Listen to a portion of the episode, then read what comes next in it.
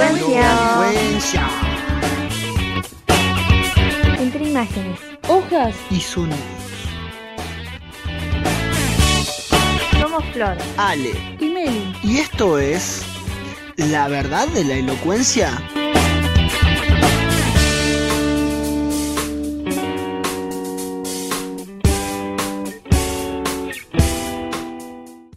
Buenos días, buenas noches, buenas tardes. Nosotros somos Elocuencia y como cada domingo vamos a estar subiendo un nuevo podcast. Atentos a nuestras redes sociales porque esto es el segundo episodio de La verdad de la elocuencia. Mi nombre es Melina Sosa y obviamente no estoy sola, me acompaña Alessandro Córdoba y Florencia Angeli. ¿Cómo andan? Meli, ¿cómo andás? Flor, ¿todo bien? Muy bien. Hola chicos, ¿cómo les va? ¿Cómo van llevando la cuarentena? Por Dios, ya tres meses chicos que vamos de la cuarentena, 22 de mayo. Bueno, si les parece vamos directo al grano, como diría mi abuela. Se abre el debate. Hoy abrimos debate y vamos a hablar sobre dos grandes comediantes del cine estadounidense, eh, que ya obviamente cuando decimos esto se nos vienen a la cabeza sus nombres, Adam Sandler y Jim Carrey. Son, obviamente no vamos a, a criticar ni a comparar, sino vamos, vamos a debatir sobre estas dos personas y a ver qué nos parece eh, su estilo de comedia, si son parecidos, si son distintos. ¿Qué, qué opinan ustedes, chicos? Sí, sobre todo porque se dio un debate ¿no? en, en Twitter esta semana, entonces dijimos, bueno, a ver, ¿por qué no eh, hablar un poquito de ellos? Para mí son ambos grandes comediantes, eh, la verdad las películas que han hecho, pero ¿quién no se ha reído con todas sus películas, no? Sí, y, obvio. y además la gran mayoría son familiares, la verdad son muy buenas, Eh, pero bueno, en particular a mí me gusta, ya me voy a parar de un lado del ring, Bien, Eh. bien, así directo, directo, como dije, directo al grano, ¿no? Claro, exactamente. Me voy a parar de un lado del ring porque para mí me gusta más Adam Sandler. eh, no porque, a ver, la cara de Ale, Justifique, justifique su respuesta. su respuesta. Eh, no sé, me cae, me cae mejor. Capaz que no, capaz que eh, no es así, pero la verdad me gusta mucho más, capaz como comediante, que Jim Carrey. No, si bien eh, Jim Carrey es muy gran actor y las películas que ha hecho, pero fueron tremendas, pero su estilo capaz es como, no, no sé por qué, pero no, no me cae. Eh, ah, eh, vos, Flor, ¿qué diferencia notás entre uno y otro? O sea, que sea una diferencia eh, que realmente esté marcada. esté marcada, eh, yo creo que mm, capaz, bueno, en el tema muy de, de la comedia, en el chiste, a ver, Adam Sandler tiene como una picardía mucho más picante a la hora de hacer comedia que, que capaz Jim Carrey. Y Jim Carrey eh, hace comedia más con, con lo gestual, ¿no? Con, con cómo lo actúa él. Eh, me parece que va por ese lado. Capaz esa puede ser como una pequeña diferencia para mí, pero bueno, eh, en este caso eh, elijo a Adam Sandler, eh, me gusta más, qué sé yo, esa onda voy. Eh, bueno, vos, Ale, ¿cuál es tu opinión? Bueno, yo para empezar me voy para el lado de Jim Carrey. Para mí es muchísimo mejor como actor. Empate tenemos que- por ahora. No, bueno. Bueno, pero lo que mm, creo que igual que Florencia es que, que Adam tiene eh, su humor. Por ejemplo, tiene un show de stand-up en Netflix. Yo lo vi y está buenísimo. Está buenísimo. Sí. Creo que es más humorista que, que actor. Es como, como lo que puedo decir de, de Yayo, ¿me entendés? También sacando el hecho de que este tipo. Una, tiene una un- muy mala comparación en esta época. Pero Ah, bueno, no. sí. Bueno, no, bueno. lo no, hundiste sacando totalmente. No, no, no, pero Yayo tiene un humor horrible, pero a lo que voy es que él es más del lado humor que actuando cómicamente en las Claro. películas. O sea, Mm. no me gusta verlo ¿Cómo? pero como comediante, si cambia su forma de hacer comedia, puede ser bueno. y, eh, bueno. y Jim Carrey, No, bueno, también como dice Florencia, es un- un- una persona que, que actúa con, con lo gestual, ¿no? Es como, como que vos ves una película de, Ji- de Jim Carrey y vos decís Jim Carrey haciendo de Jim Carrey, porque utiliza su cuerpo todo el tiempo y, y lo vemos en todas sus, sus comedias, ¿no? Tanto en La Máscara, en Tonto y Retonto. eh, o sea, utiliza mucho el cuerpo para actuar y hace mucho con eso. Pero bueno, yo, no- yo no ¿Y usted, puedo. señor juez? La verdad, la verdad que no puedo, eh, no puedo compararlos, no puedo decir quién es mejor. Por, para mí son totalmente distintos y me gusta, me gustaban quizás más las películas antiguas que las de ahora. Yo ahora no, no soy de ver mucha comedia, pero hay No, películas que me marcaron, eh, como la de Adam Sandler, de Un Papá Genial, esa me pareció espectacular. Era chiquita y Muy me linda daba película. llorar. Eh. Y después eh, The Truman Show de Jim Carrey, me encantó. Esa la vi en la escuela por primera vez y la verdad que, que me dejó impactada, ¿no? Y también Eso es lo que- pensar. Lo que creo de, de Jim Carrey, ¿no? Porque se ha metido en, en dramas y los ha hecho perfectos. Sí, No como sí. The Truman Show o Eterno Resplandor de una mente sin También. recuerdo. Bueno, Es pero Adam. Sandler, eh, si bien ponele un papá genial, eh, es más de comedia, también tiene escenas dramáticas que- Drama. que, también la rompe. Perfecto, sí, obvio. Bueno, Sí. eh, el año pasado salió la, la película de mm, Adam Sandler, que es buenísima, que no hace de él, que es eh, un diamante, diamante en bruto, ¿no? Mm, Eh, algo sí. así. Sí, sí. No hace de él. Pero igual, ahora es como que ya me, me aburre un poco. Sí, Sí. igual eh, es verdad. En ese sentido ya como que tendrían que cambiar un poquito de página y Como renovarse, ¿no? actualizar el, el humor, claro, exactamente. Eh, si bien como dijimos, cada uno tiene su humor, pero ya como que queda muy, eh, va a lo bizarro, capaz. Sí, obviamente me que cada uno no. tiene su sello, pero eh, para mí eh, ac- actualizarse, como decís vos, eh, les vendría un poco bien, sin perder lo que es, lo que es su esencia. Eh, dos datos de color. ¿Sabían que Adam y Jim fueron candidatos al papel de Willy Wonka? Ah, mira, Sí, lo sabía. Lo yo no, sabía. no sabía ese, mira. Y, Ji- y Jim Carrey fue. mm, Le ofrecieron el papel de Jack Sparrow y no lo aceptó porque estaba haciendo Ah, otra, película. Y yo dije, imagínense un, un Jim Carrey haciendo Jack Sparrow. Sí, sí, no, No. sé. No, no, No, no. ah, no. No. Bueno, No, bueno, Johnny pero lo hace excelente. sí. No, no, no lo veo. No, yo no lo veo tampoco, pero bueno. Pero sería raro No, obviamente, pero mm, fue como eh, épico pensar otro actor capaz a, a- a lo que era, ¿no? No, pero obviamente hay varias películas que nos marcan de estos dos comediantes que son eh, grandes. Por eso se me hace tan difícil comparar uno con el otro y decir quién es mejor. Bueno, si quieren vamos ya redondeando un poco esta sección y pasamos a la siguiente. La crítica de la semana. Bueno, en este episodio elegimos criticar a The Quiet Place eh, o Un lugar tranquilo o En silencio, como lo quieran traducir, esta película que es de terror o drama o suspenso, eh, porque se puede encasillar en cualquiera, ¿no, no Flor? Sí, exactamente. Ahora, ahora, ahora quiero escucharlo también a usted. Porque acá, acá es, es programa picante, podcast Sí. picante el día de hoy. Muy, mucho Eh, debate. Mucho debate, exactamente. Sí, como dijiste, Meli, se llama Un lugar en silencio, o bueno, el, el nombre en inglés, que no lo voy a decir, no es necesario. Vamos a explicar un poquito la trama. Se trata de, o casualidad, eh, el 2020, ¿no? Eh, donde unas criaturas con un sentido auditivo extraordinario tomaron a la población mundial y una familia se oculta eh, en su casa y eh, ahí empiezan a haber diferentes eh, situaciones, ¿no? Que es como dice el título, un lugar en silencio. Tienen que estar en silencio totalmente porque, bueno, justamente esas criaturas si no los atacan. Voy a dar mi opinión y después la de ustedes. Dale, sí, que sí.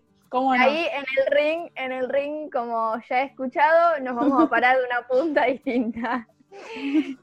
Estoy muy contradictoria, estoy. Pero bueno, para mí la película me pareció bastante interesante. Primero y principal, porque por lo menos yo no he visto una película en la que no haya prácticamente diálogo. Es muy difícil hacer una película sin diálogo eh, de este tipo.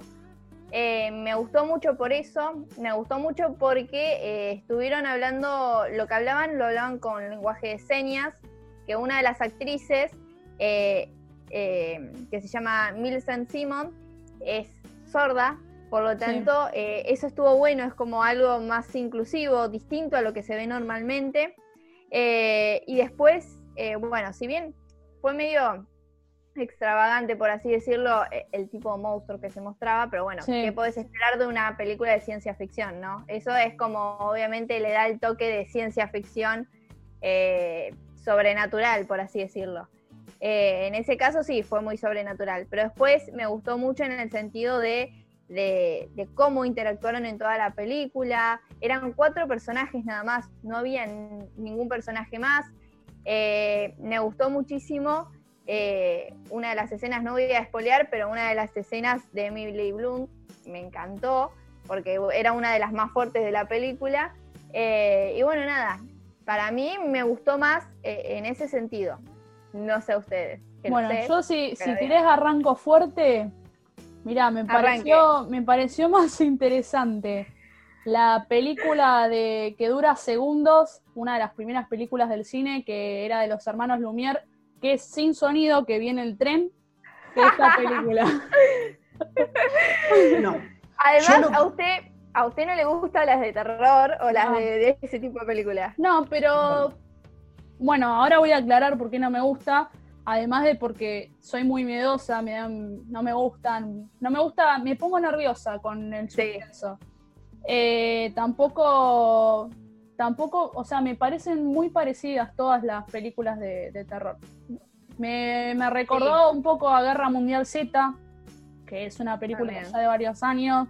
Eh, después, eh, no sé, no sé cómo, cómo explicarte, pero Sí, la trama es muy cliché, vamos a decirlo. La trama es muy cliché. Eh, pero bueno, yo fui por el lado de, de cosas que no se han sí, obviamente eh, hay muy pocas películas que tienen tan poco diálogo de terror. eh, y capaz que, que haya ruido de repente en una parte te hace asustar más o sobresaltar. Por eso tampoco me gustó. No, no, pero un error básico que, que encontré apenas arranqué la película, que me pareció, o sea, como que no, no podía pasar, es que al principio dice, día 89, ¿no? Comienzan en el día 89, eh, desde que aparecen esta- estas criaturas, que no se saben muy bien Sí. qué son porque tampoco explica la película. Eh, y, de- y ahí se ve a la mujer de la familia embarazada, que se puede deducir un poco por el tamaño de la panza, ponele que de dos meses, ¿no? Y después ya salta, a, a los 20 minutos de la película, ya salta al día 473 y todavía no parió. el embarazo más largo del mundo. O sea, ya confundirte en eso, yo eh, no Bueno. sé Claro. si, si soy muy detallista, pero, o sea, la vi una vez y ya, ya me le- dije, no, no Sí, puede ser puede que se confundan en eso. ¿Cuánto dura el embarazo? Alto detalle, miraste. no, No, bueno, pero yo te también lo aparece el día, te aparece el Además día grande.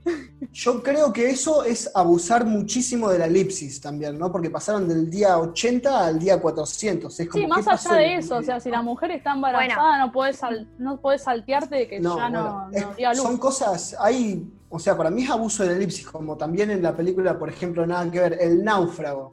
Claro, ¿Cuánto tiempo estuvo mm, en la isla? claro. Bueno, pero años, ahí ¿no? capaz que le da, le da sentido eh, estético al personaje, por lo menos. Acá no, todo sigue igual.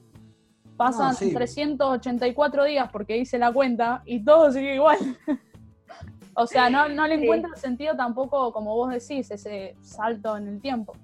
Claro. Bueno, ahora se va a venir la segunda parte. No, que no la hagan. explica, no, para que explica el, digamos, el antes de todo eso, por qué vinieron, que es lo que decías vos, el por qué vinieron esas. Claro, criaturas. bueno, capaz, capaz que yo eso lo, lo hubiese puesto en la primera película. O de por qué, bueno, de, como que no, no quiero espolear, pero como que no tiene un nudo la película y después un desenlace, como que es muy por qué lineal. eso. Es muy lineal. Claro. Y siempre en- escena tras escena son muy parecidas. Ale, vos, te dejo, te dejo todo a vos para que critiques ahora.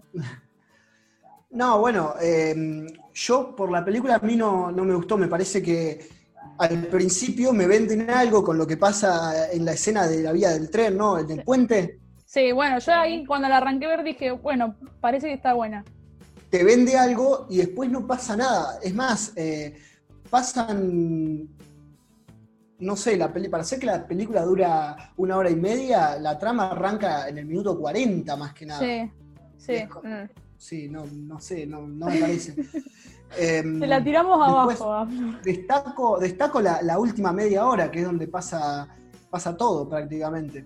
Sí. Es que sí. Es- Y mm, bueno, eh, lo que destaco también es que para hacer que es una película de, que la dirigió y la protagonizó una persona que no viene del género de- de la- del suspenso terror, que es eh, John Krasinski. eh, Sí. Bueno, él, él dijo que para, utilizó para inspiración la- las películas No Pares de 2016 que es la de un grupo de, de personas que se meten a, a la casa de un hombre ciego a, a robarle, y después Get Out. No sé Sí. si la vieron, de Ah, no, Peele, No.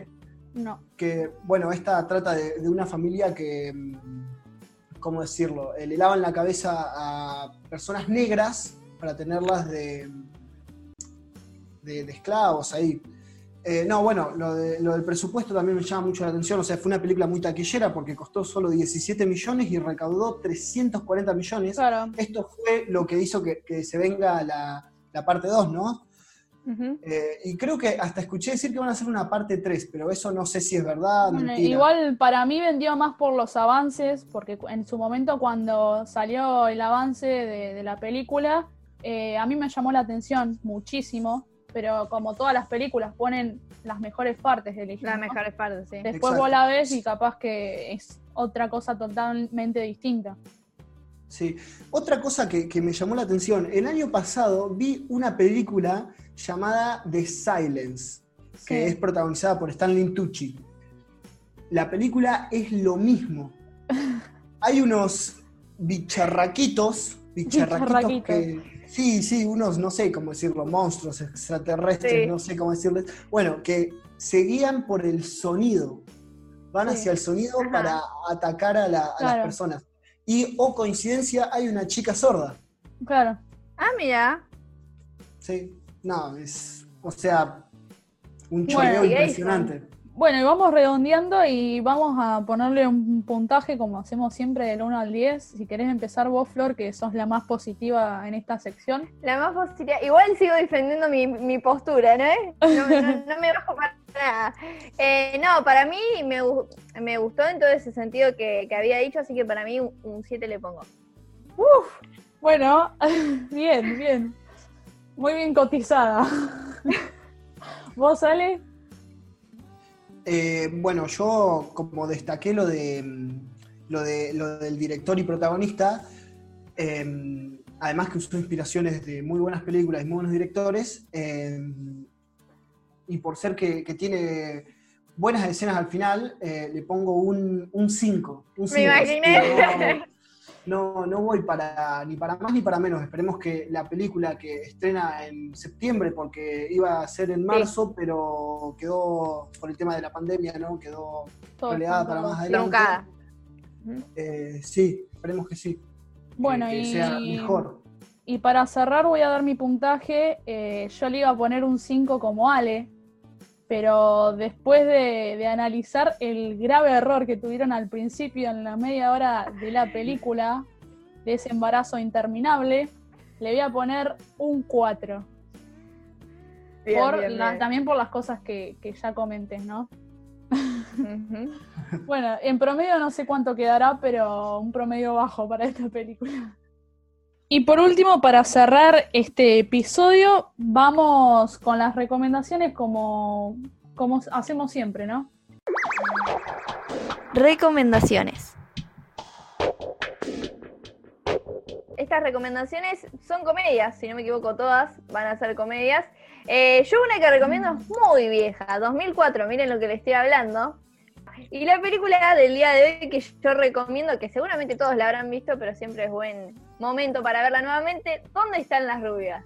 Sí, ¿La han visto? sí, Muy sí. buena la la peli- película, a mí me encantó. Película ¿Cómo? llena de memes. Sí, exactamente. ¿Quién no usó el meme de- de la voy a llevar a casa con mamá? O la de Diablo, señorita, ¿no? O la del típico, o la del típico bailecito en el boliche. A mí la, la, la escena que me quedó grabada es la parte cuando se prueba la ropa. No, tallé de la risa. Esa. Esa- Bueno, ahí tenés una buena película de comedia. sí, está buena. Esa es una buena película de comedia. Eh, a mí me gustó, así que la, la recomiendo para el día de hoy. Para quien no sabe, les digo así como la trama, son dos agentes del FBI que se hacen pasar por dos chicas de la alta sociedad para investigar una serie de secuestros y bueno, ahí hay un- unos eventos desafortunados en toda la película, así que está muy buena y la recomiendo. Sí, y para quien la vio también la puede volver a ver. Dice, ay, mira, no me acordaba. O, uy, ¿hace cuánto no miro esta película? La Por puedo- eso, eh, es buen momento ahora en la cuarentena de, de poder ver esta película. No, siempre tienen que ser cosas nuevas, ¿no? Está, exacto. Bueno, Ale, tu aporte No, bueno. en este en esta ocasión. Sabemos que no te gusta la comedia, pero ah, hace tu esfuerzo como para recomendarnos algo. Bueno, como dijiste recién, no tiene que ser algo muy nuevo. Y yo me voy a una peli que es aún más vieja de lo que dijo Flor.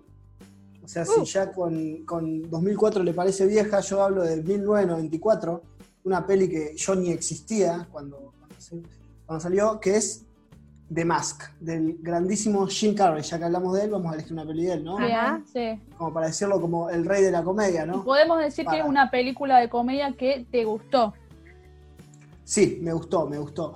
Además, bueno, una- un dato particular es que está basada en un cómic recontra sangriento y de terror. No sé cómo hicieron para pasar de eso a una película de comedia. Es algo que yo creo que si se hace hoy en día, como que pegaría fuerte, ¿no? Para los fanáticos de, de los sí. cómics, ¿no? Es como si, si en un... ¿Vos decís que fu- funcionaría hoy, en 2020? Y una película, una, un cómic sangriento, hacerlo a una película comedia, no creo. No creo, pero, pero bueno. Y sin embargo, en esa época fue furor la película. Sí, fue creo que de las películas más taquilleras de, de Jim Carrey. Y claro, uno de los primeros grandes papeles eh, que, lo, que lo catapultaron a la fama, ¿no? Como lo que es Ace Ventura y Tonto y Retonto. Sí, Las- cuando lo quieren nombrar películas. dicen el de la máscara.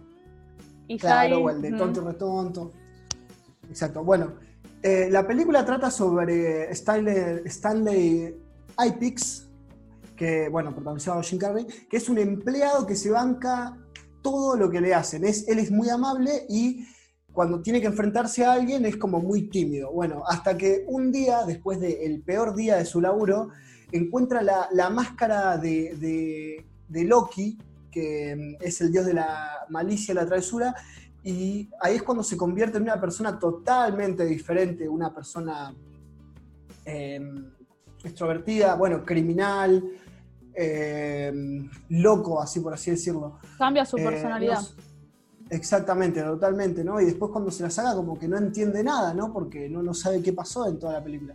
Bueno, eh, me gustó mucho la, la dupla que hizo con Cameron Díaz. Cameron Díaz, Cameron. Díaz. Bueno, prácticamente la película tiene mucha comedia y como dije, es uno de los papeles primordiales de, de Jim en la, en la industria cómica, ¿no? Para mí es de las películas cómicas es la mejor la que tiene. Bueno, yo sí vuelvo a lo que es la comedia. eh, este podcast, gran parte se dedicó a eso, ¿no? Eh, y traigo una película que es bastante nueva, eh, a comparación con las dos películas que dieron ustedes eh, como recomendación, que es El Día de la Madre, o también puede estar la traducción como Enredadas pero Felices. Es más drama, está encasillada como drama, pero tiene muchas partes de comedia, por eso yo la veo como una comedia dramática. Eh, es la historia de tres mujeres y un hombre, cada uno con historias muy diferentes y se entrecruzan en el Día de la Madre. Esta película es del 2016 y trabaja Jennifer Aniston, Kate Hud- Hudson, perdón por la pronunciación, y Julia Roberts, no sé si la conocen. sí, tremendos actores tristes. Bueno, sí, muy buenos actores. Eh, y bueno, la- el director es eh, Gary Marshall, que también fue, esa fue su última película, porque después lamentablemente falleció el hombre este, pero antes hizo El Día de San Valentín, que fue en el 2010, y Año Nuevo, que fue en el 2011. Que estas películas tienen como la trama también de, del Día de la Madre, son historias que se van entrecruzando, entonces como que tienen la misma dinámica. y para los que le gustan esas películas que se cruzan historias y, todo eso, eh, está muy buena, así que súper recomendable. A mí me encantó y me hizo reír mucho. Por eso que a pesar de que sea una drama, eh, de que sea un drama, eh, también tiene partes de comedia y me gusta. Bueno, también cuando escuchen este audio, este audio, este podcast, si quieren, nos pueden escribir a elocuencia en, la publicación que tengamos, arroba elocuencia.oc en Instagram y arroba elocuenciaoc en Twitter. Y nos recomiendan alguna película y cualquier cosa la podemos hablar acá como ya hemos hecho en los podcasts anteriores. Sí, si les parece, vamos cerrando este episodio número 2. Y como dijo, dijo Flor recién, nos pueden criticar, eh, ya sea positiva o negativamente, cualquier sección de nuestro podcast que tuvimos, ya sea la película que, recomendó Flor, eh, que bueno, fue criticada por nosotros dos, por Ale y por mí, pero, pero bueno, capaz que a ustedes les gusta y nos pueden comentar qué les pareció, la pueden ver. Eh, también recomendaciones de comedia para, subir a nuestra página y eh, también debatir sobre Adam Sandler y Jim Carrey. Sí, exactamente, lo pueden hacer, así que eh, todo, todo es válido, toda crítica es válida, obviamente nosotros hacemos este juego, pero toda crítica es válida, sobre todo para lo que le gusta en el cine o, para lo que les gusta mirar películas, o sea, no, no tienen que ser expertos ni mucho menos. Bueno, y hasta acá llegamos con el episodio número 2 y nos vemos en un próximo episodio, ¿no, chicos? Sí, exactamente.